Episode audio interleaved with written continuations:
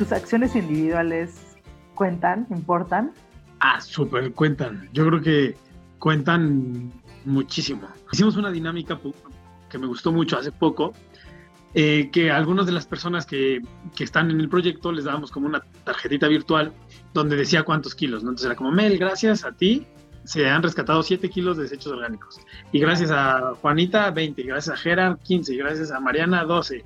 Y, ¿no? Y entonces de repente veías las tarjetitas y era como 12 kilos, pues tampoco que sé tanto, ¿no? 46 era como, bueno, pero en total vamos más de un millón, ¿no? Entonces como que yo decía, como esa, esa cifra chiquita sumada es muchísimo. O sea, me queda muy claro que las pequeñas acciones suman muchísimo, ¿no? O sea, como todo, hasta cerrarle un segundo al agua antes, o sea, ese segundo más mil segundos más es mucho, ¿no? Bienvenidos a Central de Cambio. Yo soy Mel Beitia de Vive Sin Basura y este espacio fue creado para cuestionarnos qué y cómo consumimos. Este espacio busca inspirarte, cuestionarte, pero sobre todo darte ese pequeño empujón para que logres hacer cambios en ti y en tu entorno que beneficien al planeta. Quiero adentrarme junto contigo en la posibilidad de soñar y construir un mundo más limpio, más justo y mucho más feliz. ¿Las acciones individuales a favor del medio ambiente cuentan? Gerardo Montes de Oca Sierra nos ayuda a despejar esta y otras dudas en este episodio. Él estudió desarrollo sustentable en Honduras. Tiene una maestría en conservación de la naturaleza en Holanda. Trabajó en el cuidado y conservación de las tortugas marinas en Brasil además de tener estudios en conservación, ecología en Honduras y la selva Lacandona. Es fundador de Hagamos Composta y del movimiento Reenverdecer. Fue galardonado con el premio What Design Can Do No Waste Challenge, además de ser TEDx Speaker. Gerardo nos cuenta sobre la magia de hacer composta, de todos los beneficios ambientales, sociales y personales que resultan de ella también hablamos sobre lo que significa tener y mantener un emprendimiento ambiental y socialmente responsable. Espero que lo disfruten. Esto es Central de Cambio. Jerry, bienvenido a este espacio. Quiero agradecerte muchísimo el que estés aquí.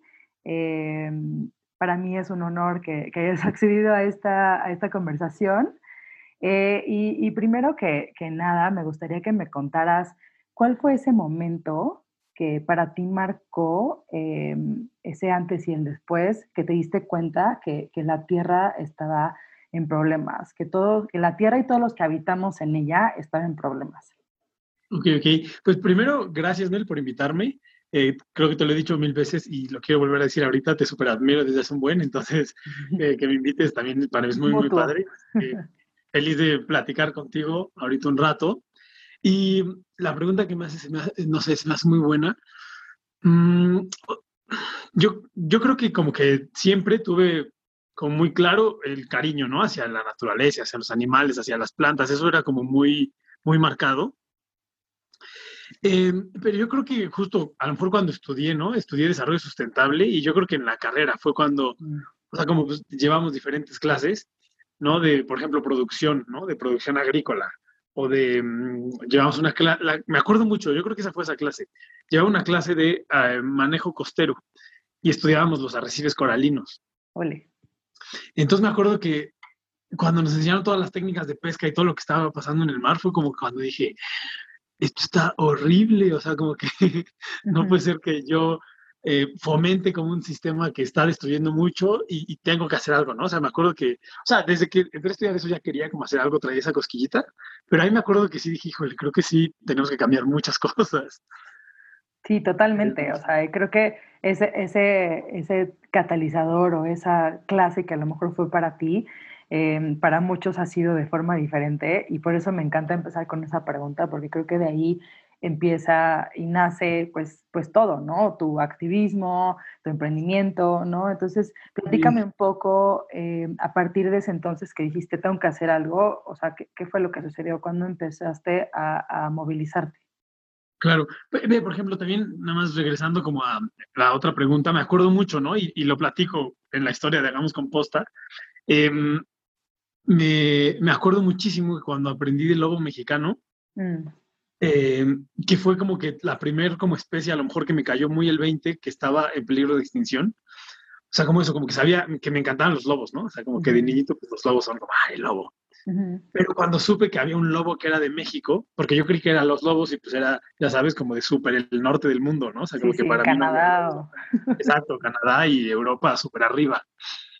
Entonces, como que cuando me enteré que había un lobo que era de México, que por ejemplo yo viví en Valle, y que el lobo, su hábitat era en Valle, o sea, que llegaban hasta Valle de Bravo, ¿no? Entonces yo decía, en estas montañas donde yo juego de niño, habían lobos y ahora no hay. Entonces también me acuerdo que ese como primer clic con una especie que estaba ya a punto de extinguirse, también me, como que sí me, me sacudió, ¿no? Como que dije, ahí, o sea, como que me acuerdo que fue el primer animal que dije, qué feo que ya no hay, ¿no? Y ya casi no hay. Y el activismo, eh, ¿dónde puede ser?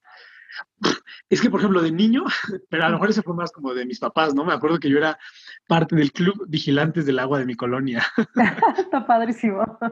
Exacto. Entonces éramos niñitos que teníamos pues este club de Vigilantes del Agua. Entonces yo creo que yo tenía como seis años o siete y era el presidente del club. Entonces me acuerdo que me sentía como con una super responsabilidad y, me acuerdo que les gritaba siempre a los vecinos cuando lavaban el coche con la manguera o ya cosas así, yo, ¡ciérrale! Y entonces no sé si desde ahí era un poco activista o ya un camión, ya sabes, echando muchísimo smog, y yo les gritaba, ¡afínalo! que no sé si desde ahí era un poco activista o molón, pero... Yo creo que viene de las dos. sí, ¿no? Entonces creo que un poco va, tiene, tiene un, un buen rato, ¿no? Que siento que así empezando con cositas chiquitas, luego en la escuela, luego plantando árboles, o sea, como que han habido momentos donde siento que sí empecé a ser más activamente responsable, ¿no? Platícanos esa acción de lo de, plan, de la que haces de plantar árboles. Em, pues por ejemplo, esa, eh, cuando estaba pues así, que será, ya tiene varios años, acá en Toluca lo mismo, ¿no? O sea, yo como que decía, pues hay que hacer más cosas, ¿no? Yo veía muchísimos camellones sin árboles, ¿no? Y Toluca, alrededor de Toluca es súper bosque, o sea, estamos en las faldas del volcán. Entonces yo decía, pues falta, hay mucho espacio, mi papá trabajaba en Probosque, entonces yo tenía acceso a árboles muy fácil, ¿no? Era como más fácil como conseguirlos, ¿no? me acuerdo mucho que un día le dije a mi prima como, ay, es que me, me encantaría organizar reforestaciones, ¿no? Estábamos en la azotea así como filosofando y me dijo, pues, ¿por qué no lo haces? Y yo, pues no sé dijo, pues ya, organiza la próxima semana. Y yo, órale. Y me acuerdo que organizamos la primera aquí en un parque cerca de la casa de mis papás y sembramos, no sé, los primeros como 200 arbolitos, ¿no? Hace ya, ya más de 15 años. Y ahí van, ¿no? Ahorita siguen, están padrísimos, súper grandes. Obvio, muchos han muerto, muchos pegan. Y de ahí, pues como que fue un poco de entre adicción y compromiso de, bueno, pues ahora la que sigue y la que sigue y la que sigue. Entonces, creo que en Toluca y Metepec plantamos, yo creo que ya varios miles de arbolitos, ¿no? En camellones, casas, escuelas, parques, iglesias, donde quepa, ¿no? Y, padre porque también, ¿no? O sea, y luego hay gente que se queja de cuando plantas árboles, ¿no? Ya ves que para todo hay... ¿Cómo que se quejan? O sea, como claro, de pues vas a levantar la banqueta, vas a destruir los cables, vas a matar la ciudad casi, ¿no? se espantan de que la gente plante árboles. Y se supone que pues, sí, ¿no? Tienes que hacer todo un pedir permisos, hay todo un protocolo eh, que hacer, pero lo mismo, ¿no? Yo, por ejemplo, soy pésimo con los protocolos y los papeles. Entonces decía, bueno, pues de aquí a que lo pido, ya los planté. Muchos permisos. Pero obvio, sabiendo qué tipo de árbol, en qué época sembrarlos, o sea, no tan a lo... Y o sea, han pasado 15 años y siguen, ¿no? Por la ciudad ya hay árboles enormes que plantamos. Entonces eso también siento, que hacíamos también huertos verdes, ¿no? Huertos urbanos. Eh, estuvo padre, fue una época eh, muy activa, eh, ya sabes, como de joven, que, como que era todo más joven. y eso fue un poquito de la época de la plantada de árboles.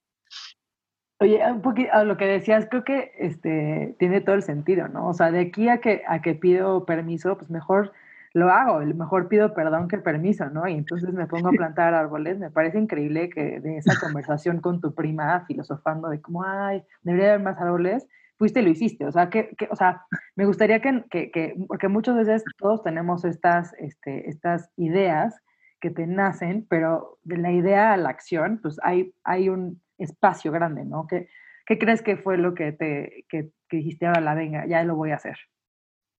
Eh, qué buena pregunta, ¿eh? Pues realmente creo que es un, motorcito interno, ¿no? O sea, como... Mm, o sea, lo que no sé si, no sé si me voy a desviar, ¿eh? pero un día hablando, igual como filosofando en temas de medio ambiente, ¿no? Y de estilos de vida, como que siempre decimos, ¿no? Como que la información, lo que decías tú, ¿no? Ya la tenemos, o sea, ya por todos lados tenemos información, o sea, pero ya nadie no sabe, ¿no? O sea, por todos lados sabemos que hay caos ambiental. Pero justo era como, ¿qué, qué falta? O sea, ¿cuál es ese clic para que la gente pase del saber a hacerlo? Y yo creo mucho que el clic es muy interno, o sea, como que el clic es cuando, o sea, aunque suene medio hippie, muy honestamente, como que algo dentro de ti dice, Ay, esto está mal y pero eso no te lo enseñan, o sea, eso no, no es como que lo vas a, leer en un libro o lo vas a ver en un reel, o sea, es como, debe haber como un momento interno de decir, me lastima, o, o, me lastima o me activa, ¿no? Es como que, pues sí, ya tengo la opción y pues bueno, hagámoslo, ¿no? Y yo creo que por ahí va como que de un clic interno de saber que, que tenemos capacidad de hacer un montón de cosas, ¿no? Totalmente. Y este, este clic interno, yo el otro día lo llamaba el rayo de la conciencia, porque tampoco podía describir y expresar como de en qué momento justo recibí esta información. Para mí fue, por ejemplo, las islas de, plástico en el océano. Para mí ver eso y después ver los este, aves este, rellenas de tapas de, refresco, para mí fue como, yo he usado esas tapas, yo soy parte del problema, ¿no? Entonces, justo para mí fue como también un clic interno.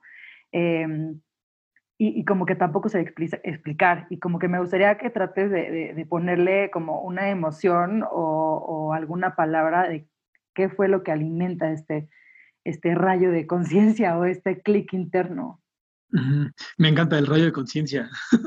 sí, como que creo que nos, ahora me, eso, ¿no? Como enfocarnos a entender de dónde vienen los rayos de conciencia y los clics.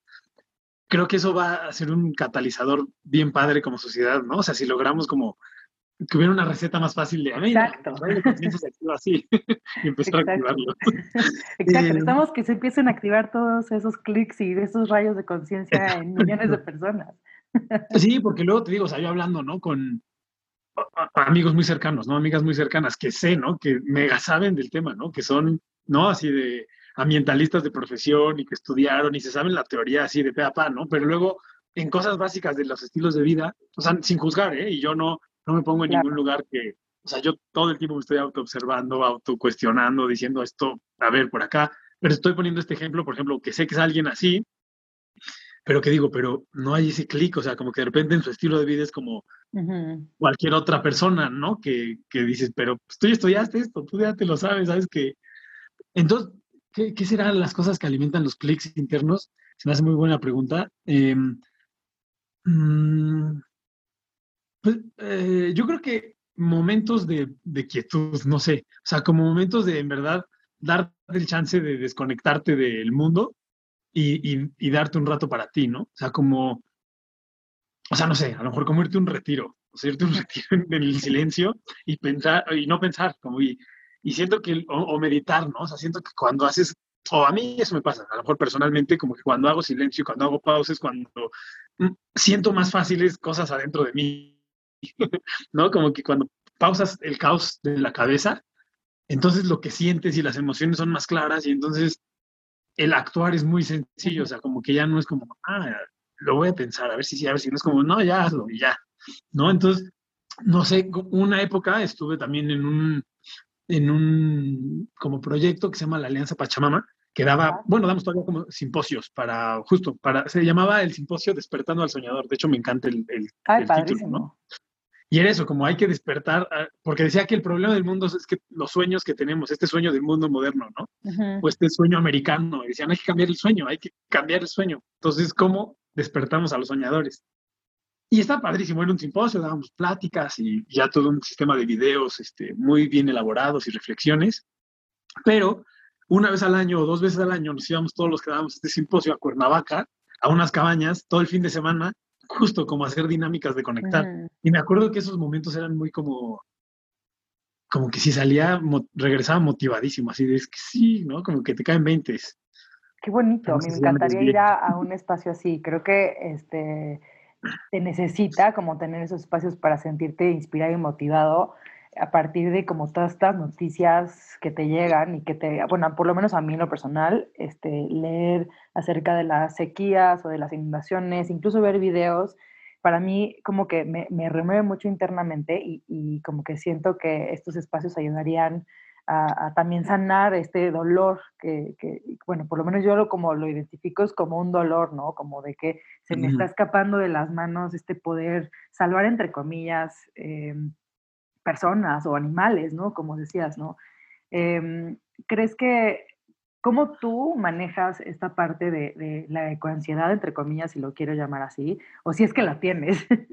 No, qué buena pregunta. Oye, se vale que yo también te pregunte. Claro, esta es una conversación. Me dieron ganas también de escuchar como tú, ¿cómo crees que podemos alimentar los rayos de conciencia? O sea, ¿tú cómo crees que, o cómo alimentaste tu rayo de conciencia? Para mí, para mí, o sea, esa es la pregunta del millón. O sea, de verdad, todo el tiempo me estoy rompiendo en la cabeza en cómo, en ideas de cómo podemos em, empezar a, justamente a, levantar esos switches de conciencia. Y parte de esa idea para mí era como este podcast nace un poco de, ese, lugar, de, de, saber cómo yo, para mí, algo que me ha ayudado muchísimo es conocer las historias, el poder de las historias eh, de otras personas, cómo están eh, resolviendo temas eh, en, otras partes del mundo, conocerlos, como tener amistades. O sea, para mí algo que me alimentó muchísimo, como que al principio me sentía muy sola, decía, yo soy la única persona que está pensando esto a mi alrededor, la única persona que está tomando acción a mi alrededor, ¿no? Entonces, como que de pronto pensaba yo, estoy loca, ¿sabes? O sea, ya perdí la cabeza soy súper radical, estoy exagerando, ¿no? Y entonces conocer a más personas que piensan igual que, que yo em, y que estaban haciendo, no nada más pensando, sino que estaban llevando a la, la, acción, y no nada más individual, sino que lo estaban llevando al colectivo, o sea, no sé, personas que tienen organizaciones, ONGs, o que tienen movimientos, para mí era como, uff, o sea, como que era muy inspirador, ¿no? Entonces, como que para mí es eso, es, es, es, tener conversaciones que, que ayuden a, a, hacer esos pequeños catalizadores o sembrar semillas eh, de, inspiración en los demás, que a lo mejor les hace falta ese pequeño eh, impulso eh, de, de, conocer la, la información, ya, ya, la sabemos, o incluso no la sabemos y la rechazamos y no nos queremos acercar a ella, porque es muy doloroso, porque no queremos cambiar nuestros hábitos, porque, en fin, ¿no?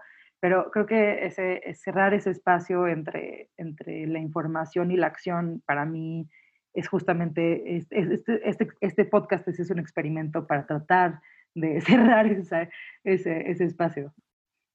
Ah, súper, súper. Sí, sí, sí, creo eso, como conectar, ¿no? Justo ver proyectos y personas que hacen también, yo creo que te remotivan, ¿no? No sé si está bien dicho, pero sí, como que, sí, sí, somos más y entonces como que te, te jala a hacerlo.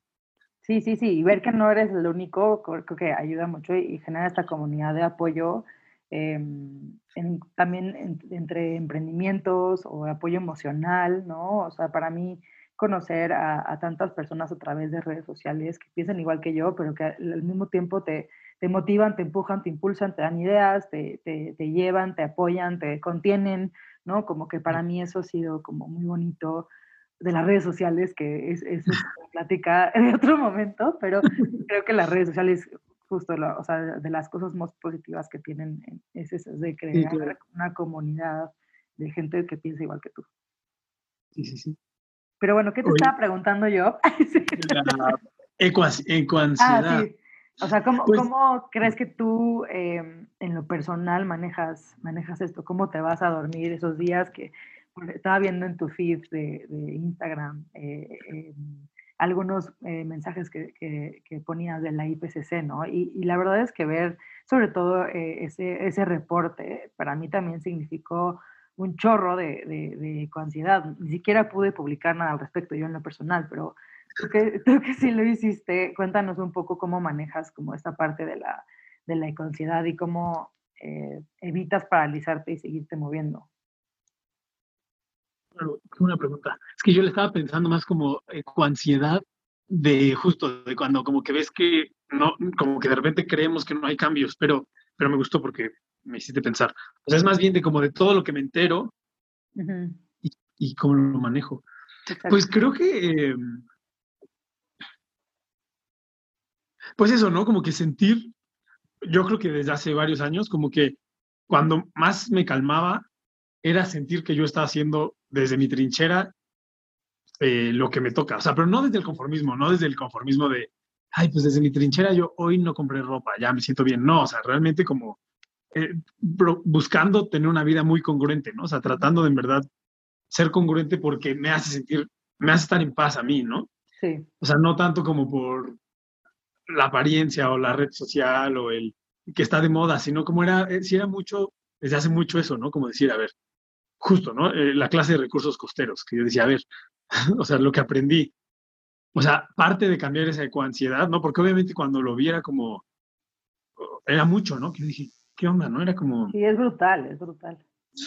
Entonces, parte de calmarla fue decir, bueno, pues yo, yo, Gerard, no, no voy a ser parte de este proceso, ¿no? ¿Cómo? Bueno, pues elimino por ahora los, todos los mariscos que sé que vienen de, bueno, como no sé dónde vienen, los elimino y tan, ¿no? Y eso a mí me generaba calma. O sea, yo decía, bueno, yo estoy bien, ¿no? Y que era como, a lo mejor ahorita un poco como, bueno, sabemos que estamos, eh, pues no sé, pasando información, ¿no? O sea, como manteniéndote activo.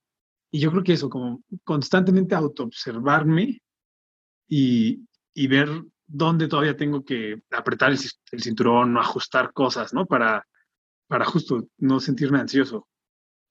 Porque de nada sirve como preocuparnos a lo mejor a nivel súper global, ¿no? Porque pues, o sea, mi ansiedad no va a hacer que a lo mejor alguien en China cambie, pero pues yo y aquí hoy puedo cambiar esto y esto es lo que hago, ¿no? Y, bueno, si eso como genera eco y contagias y de repente eso te lleva a otra cosa, creo que está muy bien. Sí, totalmente. Creo que eh, justamente alinearte eh, a, a, tus valores como te hace sentir esta calma, o, esta parte de como no sentir tanta ansiedad y de que en vez de paralizarte, movilizarte y empezar a hacer algo, ¿no? Y hablando de las... No, dime, dime. Perdón, perdón, perdón, ¿eh? es que como me quedé pensando también, porque siento que hay otro tipo de coansiedad que con varias personas lo he platicado, que es justo, ¿no? Como de repente no ver que tu círculo social cambie, o sea, que como mm. que digas, a ser mi mejor amigo, ya me has visto 30 años haciendo esto, ¿por qué no? ¿Por qué tú no lo has cambiado? Entonces me acuerdo que al inicio, ¿no? Cuando empecé más activamente a, hacer cambios, sí me frustraba. O sea, me acuerdo que era como ver una Coca-Cola en mi casa, yo era como yo, me enojaba y era, ¿por qué lo están haciendo? ¿Qué dicen? Y, pelear y pelear y pelear y pelear, ¿no? Y luego me acuerdo mucho que una amiga me dijo, a ver, como Gerard, son procesos personales, o sea, como que ya, ya está, tú a tu proceso. Y me acuerdo que muchos años me calmó y dije, exacto, yo a mi proceso. Pero últimamente y eso también te lo quiero compartir y a lo mejor tú, tú cómo te sientes en eso. O sea, últimamente creo que ya no estoy tranquilo con los procesos personales. O sea, como que el último mes y medio estoy en verdad como que digo, no, ya va, o sea, justo, ya basta. O sea, como ya, o sea, ya, o sea, ya muy bien tus procesos, pero el proceso de la tierra ya está al límite. O sea, como que ahorita sí me siento en una etapa en la que no me siento a gusto con los procesos personales con tanta calma. O sea, como, bueno, sí, es tu proceso, pero apúrate o acelera tu proceso. Totalmente. Yo, o sea, la verdad comparto cañón, porque justamente alrededor de mí, o sea, la gente se va a burlar, pero este, seguramente, pero eh, alrededor de mí hay muchísima gente muy cercana a mí que, o sea, que ni se para la basura, ¿no? Y, y, para mí eso también me generaba muchísima frustración, enojo, como tristeza, como, como justamente no entender, o sea, cómo nos, o sea, ya, lo hemos platicado, tú ya lo has visto, las soluciones son súper sencillas. ¿Qué más te puedo decir para que cambies, no? Y es un poco regresando al otro de, de, cómo empezar a, catalizar, a, como a, subir el switch de, de la conciencia de estas personas. Y, y lo personal, entiendo perfecto lo que dices y el enojo también de que dices, necesito que actúes, actúes rápido, ¿no? Yo también muy al principio dije, no quiero ser esa persona que va a a, a, sermonear a la gente, porque qué flojera llegar a un lugar y ser acá el sermonista y dar las malas noticias y tienes que pues, caes gordo, honestamente, ¿no? O sea, eres el que trae las malas noticias, el que, este, el que siempre está hablando de temas serios, o creen que estás juzgando todo el tiempo, ¿no? juzgando, o, o, que, o que te está todo el tiempo, este, o sea, justamente, juzgando que no estás haciendo las cosas bien y cambiar justamente lo que decía tu amiga tiene toda la razón. Es un proceso interno y muy personal. Eh, y entiendo las ganas de, tuyas de, querer que ese proceso se apresure. Este, pero justamente creo que por eso yo últimamente he estado reflexionando mucho más y, quisiera saber cómo involucrarme más en cambios sistémicos, ¿no? O sea, todas estas personas que no están listas para cambiar y que dentro de su proceso personal no está el, cuestionarse sus hábitos de consumo, pues entonces tiene que haber este, cambios sistémicos, ¿no? De como, por ejemplo, en la Ciudad de México ya no hay plásticos de un solo uso y es toda una batalla entre, entre los, los consumidores que se resisten a cambiar, el gobierno que impuso la ley y también las, las, las empresas que quieren seguir fabricando, ¿no? Pero, o sea, gracias a esos cambios como que sistémicos y que son forzosos para todas las personas, esas, todas esas personas que no están listas para cambiar y que no quieren ver el mundo de otra forma, pues las obligas, ¿no? O sea, es como un poco una cuestión ahí de, de querer cambiar. No sé qué opines tú al respecto. O sea, yo creo que sí, ¿no? O sea, súper de acuerdo y qué padre que se hagan este tipo de leyes, ¿no? O sea, como, y pues de modo, no, nadie puede usar plásticos de un solo uso, ¿no? Pero también, o sea, sí creo, o sea, nada más como volviendo a estos cambios de la, del rayo de conciencia, o sea, siento que para que haya llegado a ese nivel es que personas adecuadas tuvieron esos chips para, o sea, como que, bueno, no sé, ahorita ya me debatí, o sea, como que sí puede ser política, ¿no? Y, lo ambiental ahorita es una política positiva para muchas personas, pero sí creo que alguien por ahí, o sea, tuvo ese despertar, contagió a no sé quién, que llegó a la política y dijo, bueno, entonces sí hay que hacerlo. O sea, como que van súper de la mano, ¿no? Como estos cambios eh, internos, procesos personales que vienen caminados o llegando a la persona con la palanca tal que logra que se permea la política, ¿no? Y bueno, eso claro, como un cambio sistémico, pues es, fabuloso, ¿no? O sea, yo creo que, pues sí, ¿no? Como que pudiéramos entrar a la política y empezar así a poner como cambios mucho más, pues, radicales para mucha gente, creo que también está bien, ¿no? O sea, como en Europa, ¿no? Hablaba con amigos que, me, que ellos viven en el norte de Italia. Y pues todo el mundo, o sea, decíamos como es que ustedes todos lo separan y wow, la sociedad cómo está. Y ellos, ellos son de ahí, Decían, a ver, Jerry, no es que nosotros seamos la gente súper educada que lo hace, es que si no lo hago, me multan con no sé cuántos euros. Si no lo hago, me vuelven a multar y si no lo hago, dejan de pasar, ¿no? O sea, es como, me forzan a hacerlo, tengo que hacerlo porque tengo que hacerlo. No es porque todos seamos los iluminados conscientes, es porque nos forzan y nos cobran multas. Entonces, al final son cambios sistémicos en Europa que están pasando y no es, o sea, y sí, o sea, funciona porque son muy estrictos con cómo lo aterriza, ¿no? Sí, o sea, totalmente ahí, o sea, das en el clavo, ¿no? O sea, todas esas, o sea, tu amigo te dijo, no es porque yo quiera ni porque estoy iluminado, ni porque, digo, ni, ni, que yo estuviera iluminado y tú tampoco, ¿no? Pero o sea, porque, no lo hago porque, porque nace de mi corazón este, y quiero salvar el mundo. Lo hago porque me obligan y si no me multan, ¿no? O sea, como que creo que y, y, también quería comentar en, en otro, en lo que decías de la política, creo que este, y que va a, otro, a otra de mis preguntas, pero creo que eh, todos tenemos que empezar a ver la política como un parte de nuestra herramienta, además de nuestras pequeñas acciones, ¿no? O sea, creo que eh, la gente que está en el gobierno eh, vive de los impuestos que pagamos los ciudadanos, ¿no? Entonces, ellos están al servicio de lo que nosotros pidamos y lo que nosotros queramos. Entonces, si empezamos a exigir, si empezamos a alzar la voz, eh, a lo mejor estos eh, políticos, por lo menos en su campaña, van a tener un discurso como un poco más, y una agenda más ambiental. Eh, y, es, y es difícil también meterte en la política, ¿no? Como que también dices, en México es de los, de los top lugares donde matan a más este, activistas ambientales. Entonces quiero, quiero volver a, la parte de, de ¿Tus acciones individuales cuentan, importan? Ah, súper cuentan. Yo creo que cuentan muchísimo. O sea, y no, o sea, como que luego mucha gente sí, te dice, como, oh, por ejemplo, en Hagamos Composta, ¿no? Como, ¿para qué me sumo? Yo saco como una cubetita cada mes. Pues es mucho, ¿no? O sea, como hicimos una dinámica que me gustó mucho hace poco, eh, que algunas de las personas que, que, están en el proyecto les dábamos como una tarjetita virtual donde decía cuántos kilos, ¿no? Entonces era como, Mel, gracias a ti se han rescatado 7 kilos de desechos orgánicos. Y gracias a Juanita, 20, gracias a Gerard, 15, gracias a Mariana, 12. Y, ¿no? Y entonces de repente veías las tarjetitas y era como 12 kilos, pues tampoco es tanto, ¿no? 46 era como, bueno, pero en total vamos más de un millón, ¿no? Entonces como que yo decía, como esa, esa cifra chiquita sumada es muchísimo.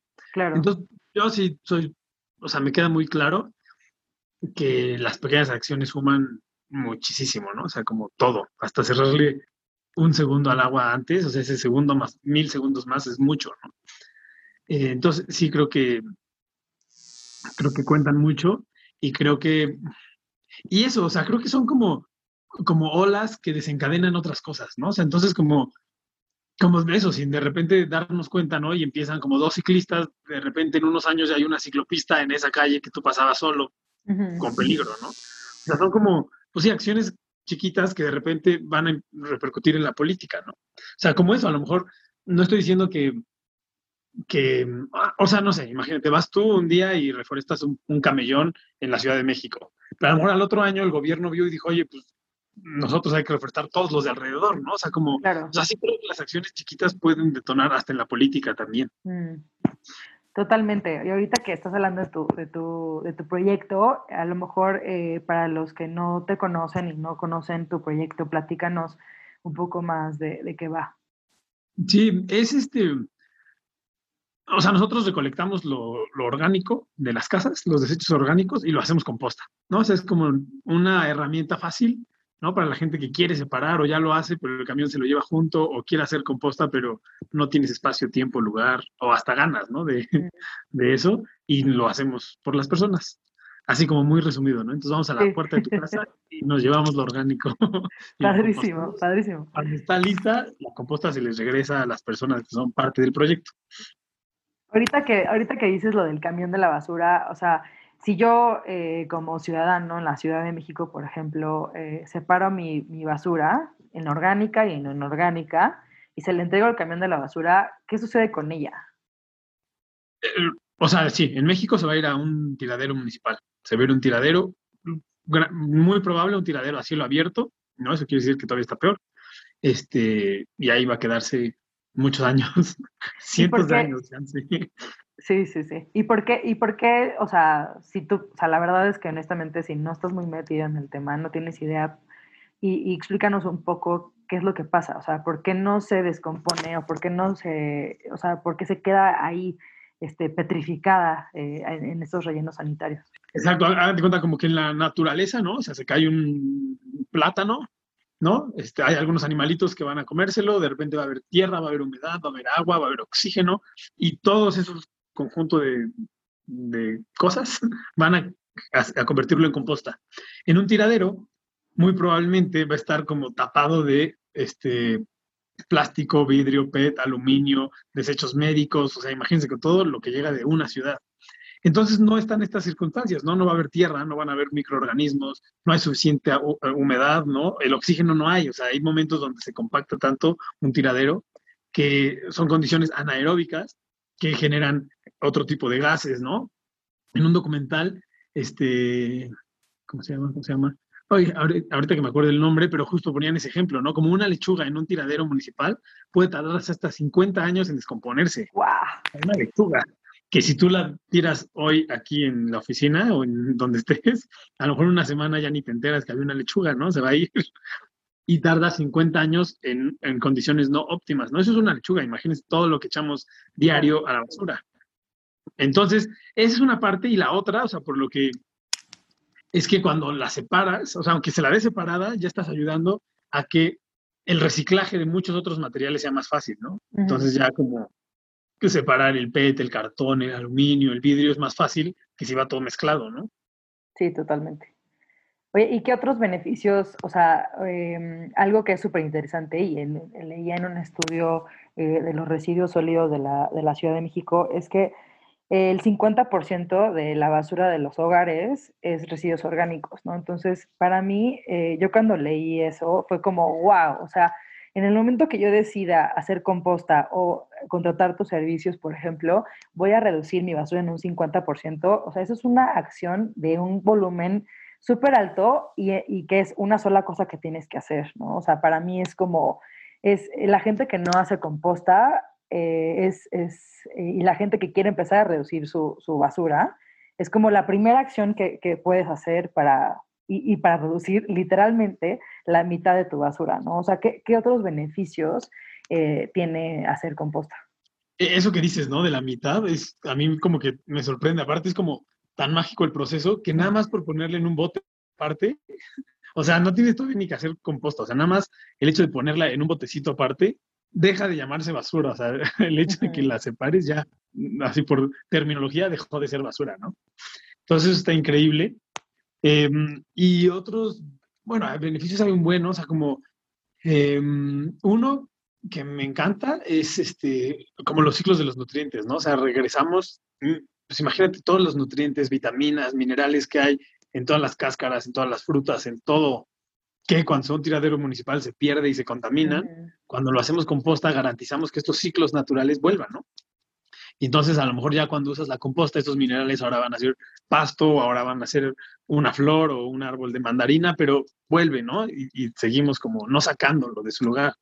Y esto a su vez, ¿qué trae? O sea, como que si tú nutres los suelos y mejoras los suelos, reduces la cantidad de fertilizantes químicos, ¿no? Entonces, separar tus desechos orgánicos y compostarlos, ¿no? Tienen eco en la producción de fertilizantes químicos y la cantidad de químicos que se usan en los suelos, que ya se ha comprobado que muchos de ellos, pues, generan enfermedades, ¿no? Y empobrecen más el suelo.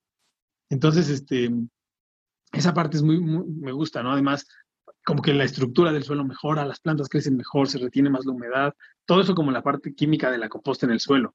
Em, lo, lo, que decíamos de los gases de efecto invernadero, ¿no? O sea, mandamos menos gases, ¿no? O sea, es normal que hay CO2, ¿no? Y, y, y, salen, ¿no? Es como nosotros respiramos y también echamos CO2. La composta libera también gases, pero en un proceso de compostaje natural se liberan mucho menos y menos como fuerte, como el metano, ¿no? Que son más en condiciones anaeróbicas.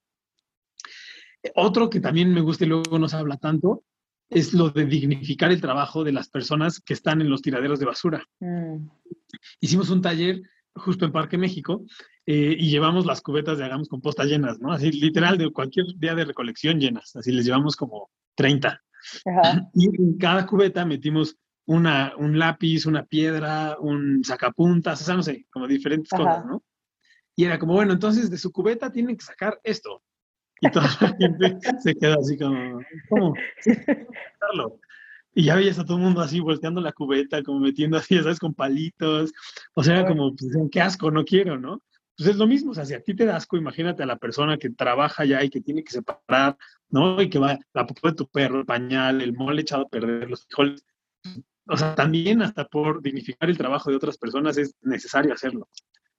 Totalmente. Y creo que me encanta, me encanta este tipo de ejercicios porque justamente creo que estos son parte de los switches que, que, que, todos podemos hacer, ¿no? Es como, ya tienes este servicio, pero ¿cómo llevo este ejercicio para, para a la vida real y pusiste a todas estas personas este, a, a vivir lo que sienten eh, eh, los recolectores de, de basura, también incluso, ¿no? O los de las rellenos. Sí, sí, sí. Tratando de separar todos estos reciclables que llevan a, a reciclar para ganar eh, eh, dinero. Eh, similar a ese ejercicio, el otro día leía que en la Ciudad de México algunos em, conductores del Metrobús los pusieron a andar en bici y al lado de un Metrobús y les pasaba súper cerquita justamente para concientizarlos para que, que, respeten a mucho más a los, a los ciclistas. Y me pareció un ejercicio súper interesante de cómo justamente cuando tú estás del otro lado, no tienes ni idea de lo que está pasando es eh, eh, del otro lado, tal cual, ¿no? O sea, como que te tienes que poner en los zapatos, por ejemplo, de estos conductores que a lo mejor manejaban eh, súper mal y sin control, ahí este, en, su, en su camión gigante, les, los, los, cambiaron de rol y los pusieron en esta bicicleta para que tuvieran más conciencia y manejaran como con, con mayor cuidado. Y se me hizo súper interesante. Este... Sí, sí, sí, sí, yo también vi como eso y sí se veían las caras de ellos, ¿no? Así como espantadísimos de que ahí venía el, el camión así al lado, ¿no? Pero está padre, a lo mejor también esos son como despertadores de rayos de conciencia, ¿no? Como experiencias. Justo, justo. Y creo que eh, eh, nada más quería regresar un poco a la magia que decías de la composta. Eh, para mí también fueron uno de esos este, cambios que empecé a hacer en mi vida, como muy al principio, no tenía ni idea de lo que era hacer una composta, ¿no? Fui a casa de un chavo, vi que le dije, ¿esto es un compostero? Y me dijo, sí, yo los hago. Le dije, hazme uno, te lo pago ahorita, ¿sabes? O sea, fue como, por favor, ya. Este, y, lo, y empecé a, hacer la composta y le decía, ¿cómo, ¿cómo funciona? Me dio un papelito de lo que le podía poner y lo que no le podía poner. Y me dijo, pues ponle tierra y vele echando cáscaras y ya. Y yo, ok, ¿no? Y entonces, así tal cual, así le empezamos a hacer. Ni mi esposo ni yo teníamos ni idea de que era una composta. Eh, vivíamos en un departamentito chiquitito y teníamos ahí en un patio mini.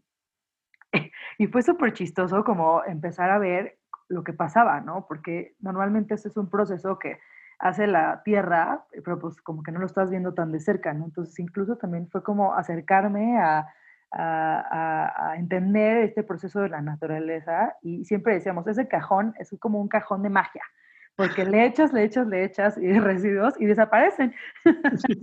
Y sale una tierra padrísima, ¿no? Y sale una tierra padrísima, ¿no? Y, y, para todos los que nos están escuchando que tienen miedo de la composta, que si tiene bichos, que si tiene moscas, que si que si tiene mil cosas, que si huele mal y tal, sí, esas cosas pueden suceder, pero para mí fue una experiencia muy hermosa de justamente entender el proceso de la naturaleza.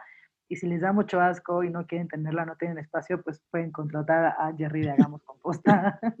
Eh, sí. Ah, igual, mejor que un niñito, eh, un hijo de una amiga que está en composta, este, fuimos eh, a hacer su cambio, ¿no? Pero igual fue de esas veces que dices, o sea, de eso está muy chiquito, y justo dijo, ¿no? Él es el señor que hace magia. Y yo, y se murió de risa mi amiga, y dijo, sí, es que dicen que es mágico esto, porque te llevas eso y llega a tierra. Entonces dije, o sea, y no estoy inventando el comercial, de verdad, no dijo eso. Entonces fue como, como sentí muy padre, ¿no? Como a los ojos de un niño es mágico, ¿no? Bueno, y de, nosotros también, ¿no? Como para mí también, para es mágico, para mí también, ¿no? Se me hace bien mágico. Eres el señor mágico, eso está increíble. debería, debería, de ser. el señor que hace magia? yo, qué bonito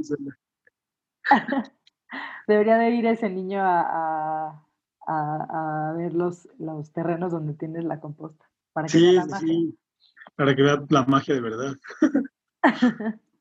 Oye, y hablando ahorita de tu emprendimiento que decías del comercial, eh, ¿qué significa para ti tener un emprendimiento eh, que esté justamente alineado a tus valores, pero que sobre todo sea en beneficio para todos los que vivimos en la Tierra? Em, significa, o sea, como una responsabilidad, como una responsabilidad grandota, ¿no? O sea, como que, como que ya me di que podemos ser una herramienta, ¿no? Ya, vi que gracias a este emprendimiento estamos siendo una herramienta para un montón de gente.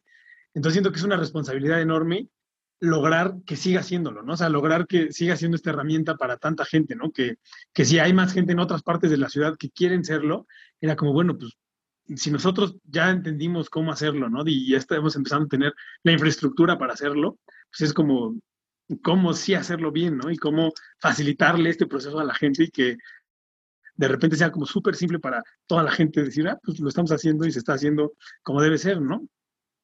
Entonces, como que creo que representa eso, como una responsabilidad, em, pero como sin ecoansiedad, o sea, es como una responsabilidad mm. padre de que sabemos que ya está pasando cosas, pero al mismo tiempo hay una responsabilidad de seguirlo haciendo para abarcar, no, no abarcar en términos de abarcar, abarcar, sino como eso, ser la, una herramienta, si podemos serlo, ¿no? Para otras personas.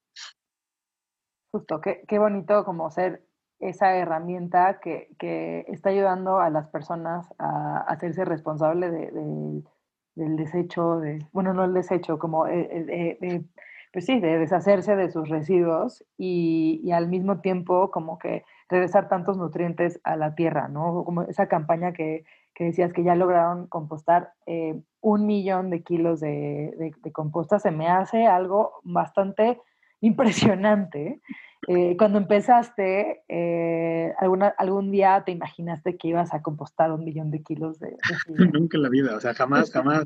No, cuando empecé, o sea, empecé, te digo, porque pues a mí me gustaba y lo hacía, ¿no? Y era como, pues lo voy a hacer porque, ¿no? de hecho mi plan, pero es padre eso de la que la vida luego los planes no son tan, tan seguidos, eh, yo iba a hacer un doctorado, quería estudiar los colibríes en la selva lacandona. Pero en lo que me iba era, pues voy a hacer esto que me gusta, que yo ya lo hago, pero le voy a ofrecer la oportunidad a más personas. Y no, y fue la sorpresa de que cada semana alguien más me decía, oye, Ger, también puedes venir por la mía, y a la otra semana otra vez y otra vez y otra vez, y era como, pues bueno, ¿no? Y de repente sentir que estábamos haciendo composta de 200 familias en Toluca y Metepec, que era como, pues ya no, o sea, como que dije, ya es algo esto, ¿no? Como que ya, ya, no ya no está haciendo nada más el hobby, ¿no? Y justo cuando empezó, por ejemplo, en Ciudad de México, que fue cuando te conocí, ¿no? Que era como un grupo de personas, era como, oye, pues si lo estás haciendo allá, ¿por qué no vienes y también lo haces aquí?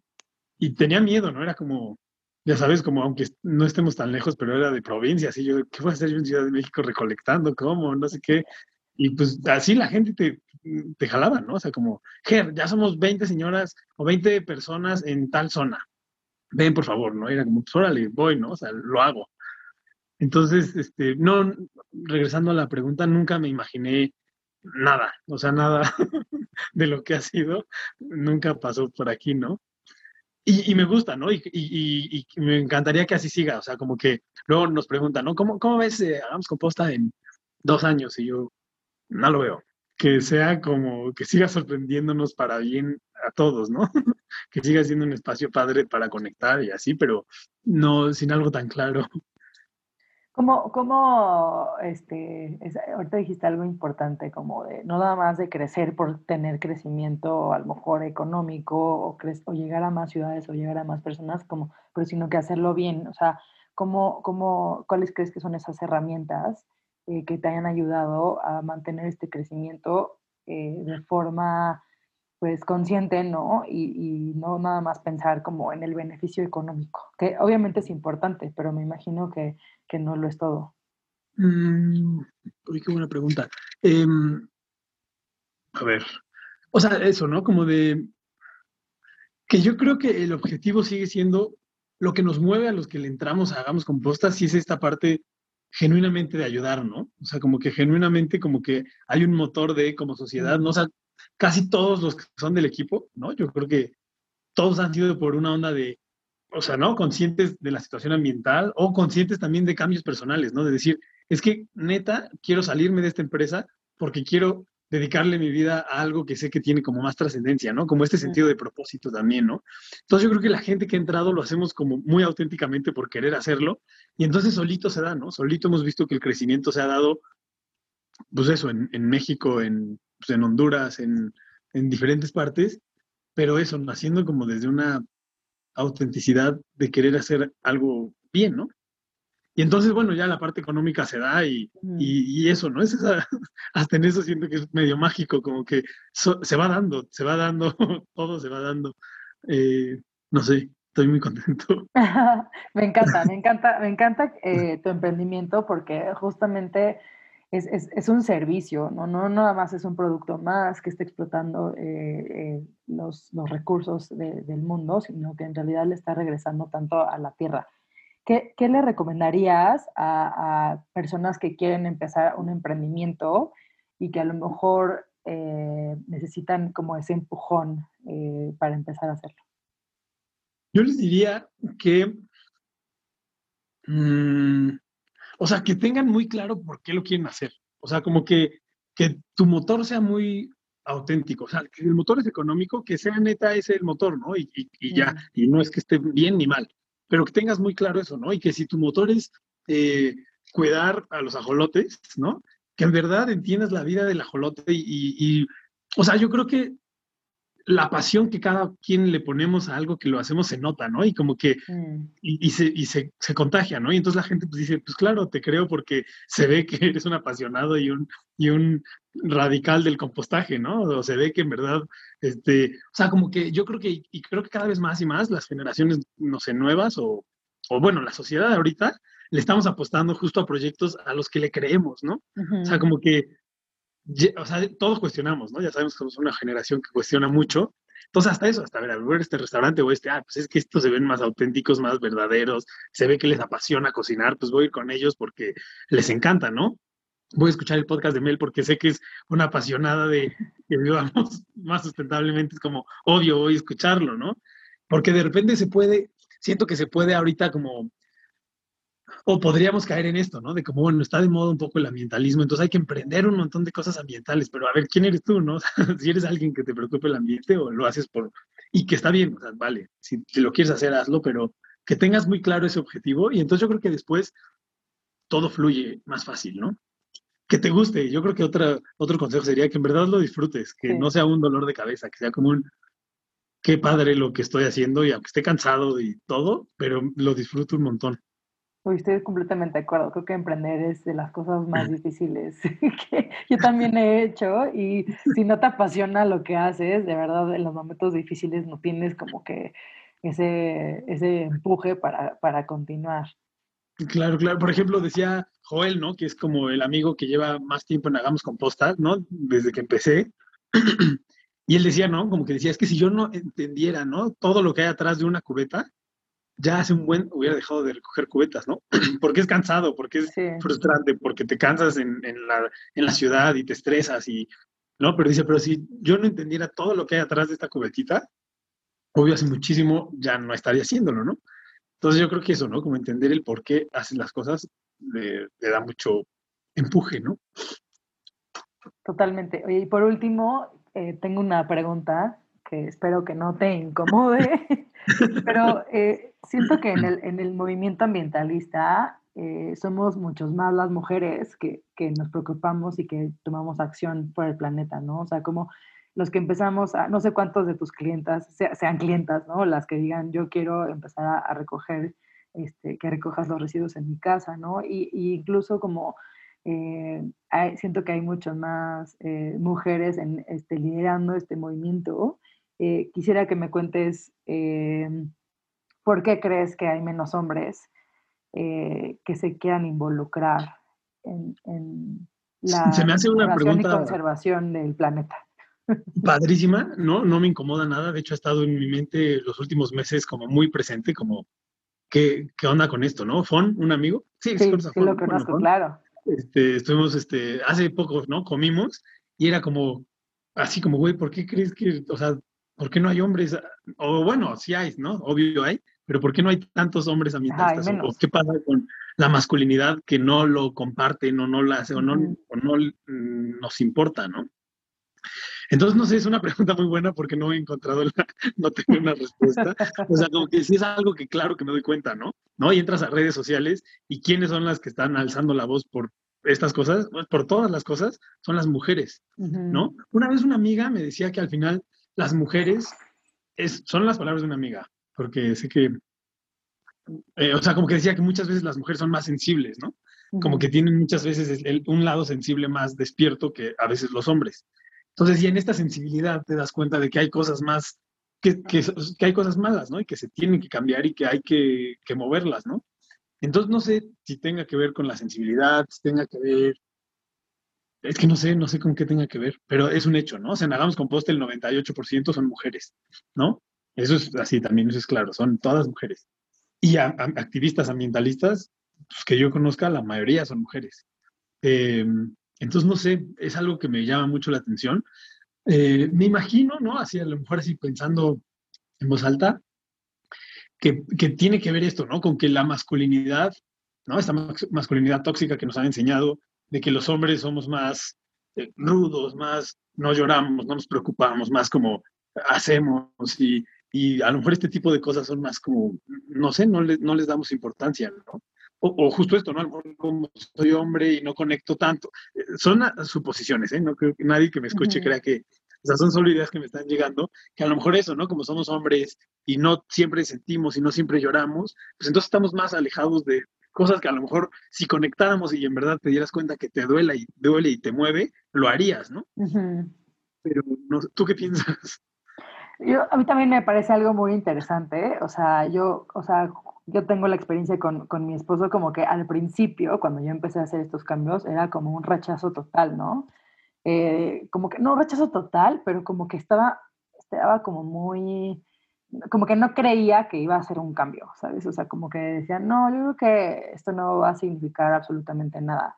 Y la verdad es que hoy en día yo ya lo veo como, digo, no tiene redes ni nada, eh, pero yo ya lo veo como un activista sin él darse cuenta, porque él va con sus amigos y, no sé, va en la bici y a todos obliga a que usen sus termos para pedir la michelada en vez de un vaso de unicel, ¿no?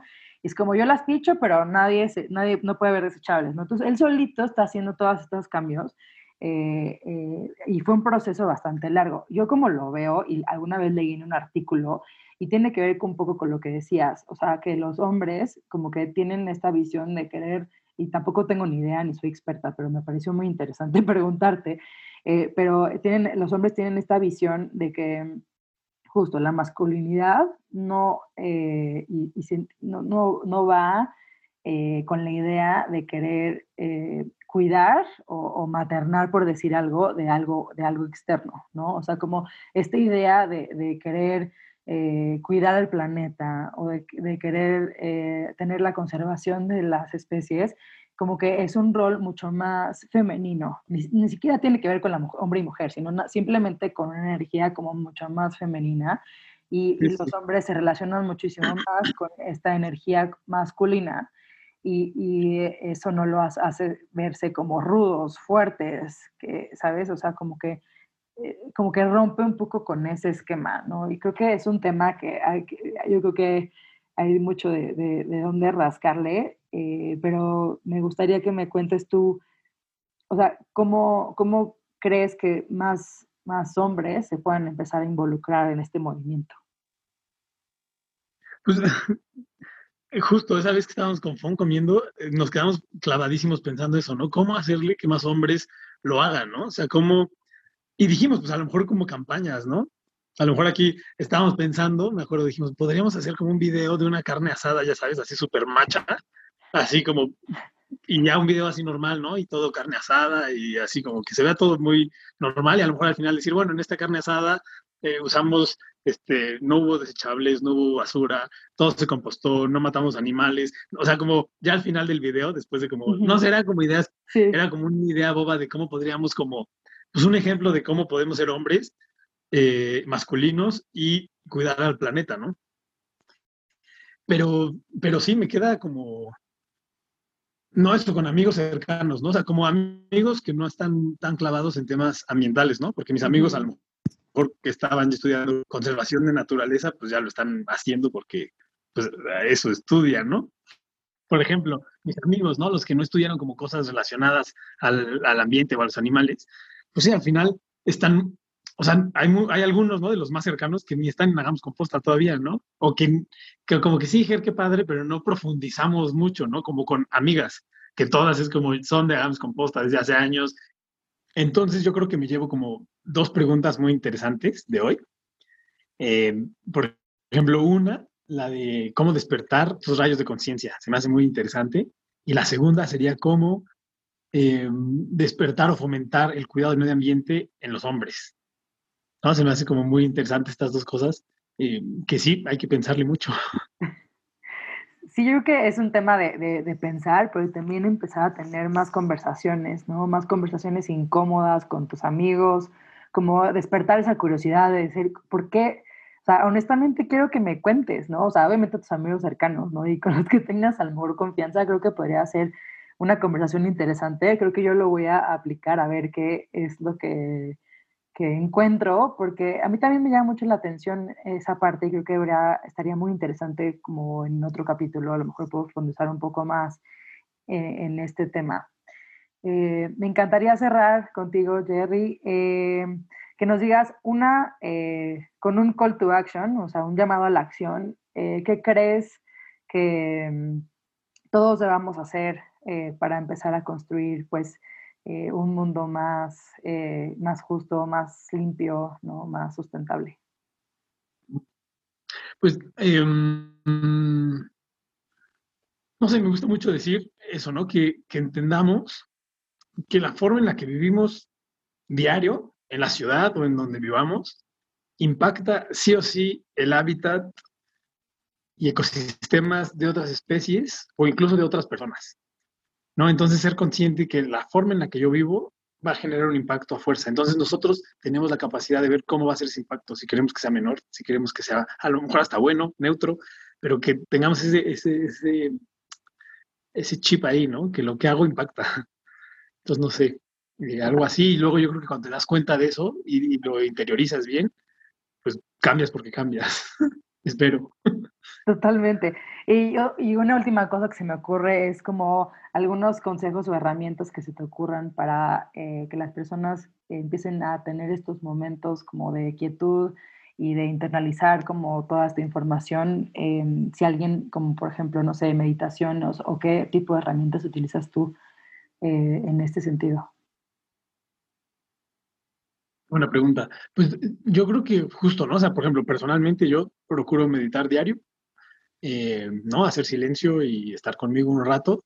Eh, pues leer también, ¿no? Como llenarnos de, de, información, pero luego más valiosa, ¿no? O sea, leer, o sea, porque luego en Instagram, ¿no? Sabes un reel, pero el que sigue ya era de otra cosa y ya se te olvidó, ¿no? Entonces es como, pues no, o sea, como si te das un rato de leer y ponerte como a, a sentirlo, ¿no? Hay documentales buenísimos que también te hacen o sea, como que estás dos horas en lo mismo, entonces a fuerza se te mueven cosas, ¿no? Entonces, pues es eso, ¿no? Como, eh, y empezar a hacerlo, o sea, como empezar con algo chiquito y vas a ver cómo empieza como una bolita de nieve a, a decirte, bueno, y lo que sigue, y lo que sigue, y lo que sigue. Este, escuchar los podcasts de Mel, seguirla y ver todo lo que te dice. no, escuchar, este, seguir, seguir, seguir a Jerry en, sus redes sociales, todo lo que te pues, pues, muchísimas gracias por, por, por, tu tiempo, por tu energía, por eh, platicarnos acerca de todo lo que te mueve eh, y todo lo que estás haciendo por, por, esta tierra y los que habitamos en ella. Eh, te agradezco mucho por tu activismo y tu emprendimiento también. Ah, muchas gracias, Mel. Gracias, gracias, de verdad. Gracias a ti también por todo lo que haces. Avísame cuando salga para estar al pendiente y espero les haya gustado esta platiquita a todos los que nos escuchan, a todas y todos. Estoy segura que eh, más de uno saldrá inspirado o con algunas preguntas, igual que tú. Este, y yo también me quedo con esas mismas preguntas, pero bueno, sigamos con la conversación eh, y muchas gracias. Gracias. es Central de Cambio. Central de Cambio. Muchísimas gracias por escuchar el episodio del día de hoy. Cualquier comentario y retroalimentación, no duden en escribirme por Instagram o Twitter en arroba vive sin basura. Si este episodio te gustó, suscríbete al podcast. Lo encuentras en todas las plataformas digitales y no olvides compartirlo para que más personas se inspiren. Gracias por ser parte de Central de Cambio. Este podcast no sería posible sin la ayuda de Pau de Coco y José Lubiano. Gracias por escucharnos.